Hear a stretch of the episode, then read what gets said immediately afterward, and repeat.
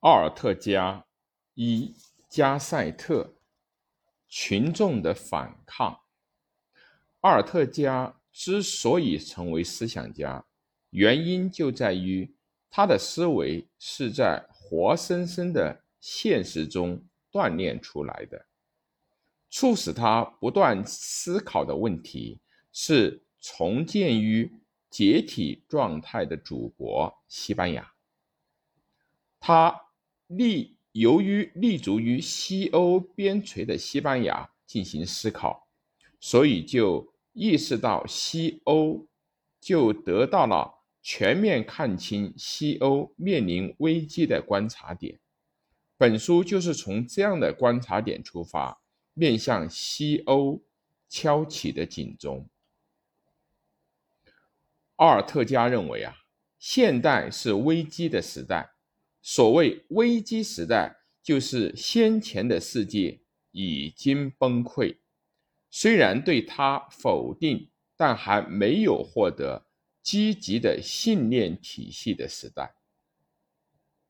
危机就是以前。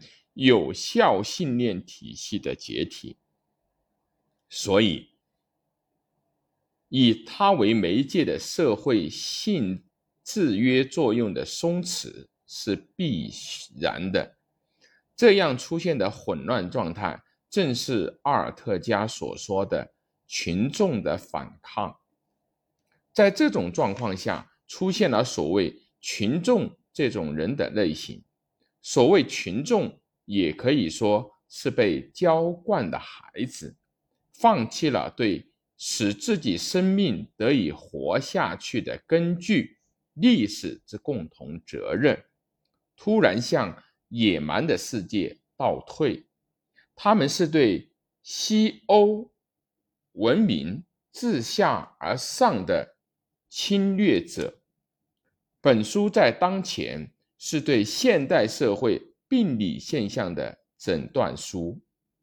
不过，阿尔特加却把克服这个危机寄希望于深入危机本身，向隐隐约约出现在他眼前的再生去努力。